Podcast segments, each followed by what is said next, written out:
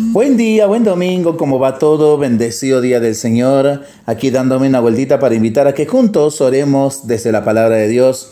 Y en esta vigésima segunda semana del tiempo durante el año que iniciamos, el texto que se nos propone para este domingo es el Evangelio según San Mateo, capítulo 16, versículos del 21 al 27.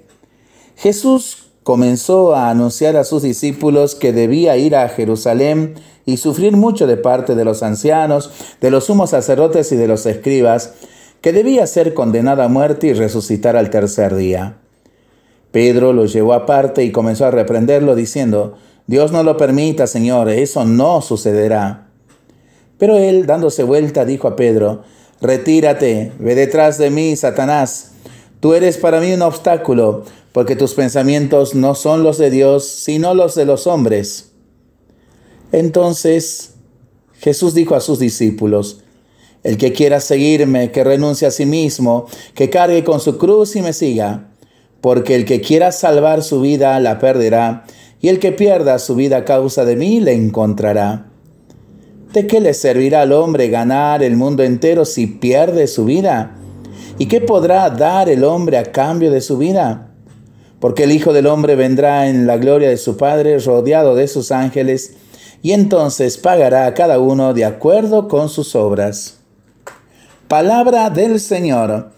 Gloria a ti, Señor Jesús. ¿De qué le servirá al hombre ganar el mundo entero si pierde su vida, si arruina su vida? Como cada domingo la palabra de Dios nos da pautas para la reflexión. Nos ponemos delante de ella para que el Espíritu Santo nos vaya llevando hasta la comprensión de esa palabra que para nosotros es vida. Hay frases que cambian una existencia. A San Antonio María Claret de escuchar estas palabras, ¿de qué le sirve a un hombre ganar el mundo entero si arruina su vida? Le supuso el comienzo de un nuevo camino que le llevó a dejarlo todo, abandonó el mundo de la producción textil, donde podía haber hecho un buen negocio y se encaminó hacia el sacerdocio. A pesar de las dificultades, porque escuchaba la palabra como lo que es palabra de Dios vivo, palabra eficaz, escuchó esa palabra que le decía, sígueme, se sintió elegido por el Señor como los apóstoles. Antes que a Claret, Jesús eligió un grupo de amigos para que estuvieran con él para que vieran cómo se relacionaba con las personas, sobre todo con los pobres, los niños, las mujeres, los enfermos. Y estar con Él significa no solo ver, sino vivir como Él. Fue un largo proceso hasta comprender lo que de verdad quería Jesús de ellos, porque es muy difícil pensar como los hombres y no como Dios. Recordamos como mientras Jesús les hablaba de la pasión, ellos se repartían los puestos a la derecha y a la izquierda de Cristo. Es humano no querer afrontar las cargas que implica la fidelidad. Hasta Pedro le sucedió, eso no puede pasarte, Dios no lo permita. El que acaba de confesar a Jesús como el Cristo no acababa de ver claro cuál es el final del Mesías.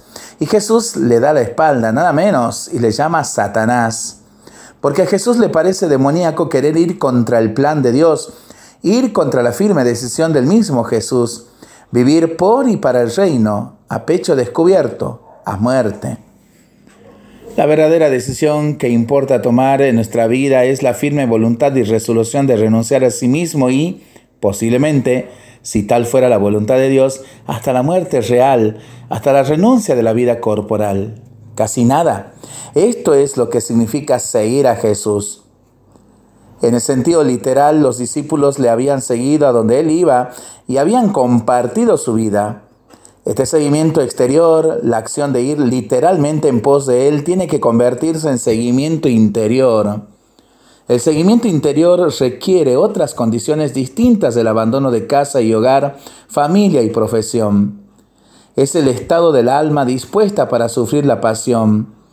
Solo entonces el seguimiento pasa a ser seguimiento en sentido propio y se llega a ser verdaderamente discípulo y solo entonces se llega a ser verdadera persona. Porque ser buen creyente no significa vivir sufriendo, sino vivir con el gozo de saber que estás al lado de Jesús. Todo esto tenía que suceder. No hay otro camino para que se cumpla la voluntad del Padre. Y sabemos que eso era lo más importante para Jesús, encarnar lo que Dios quería para llevar a cabo su plan. En todo caso, el Señor es capaz de seducir, anda siempre cerca, se manifiesta, se pone a punto e insiste a tiempo y a destiempo. Quiere su felicidad, la felicidad de cada uno que pasa por la fidelidad. Lo más importante es saber si te dejas seducir.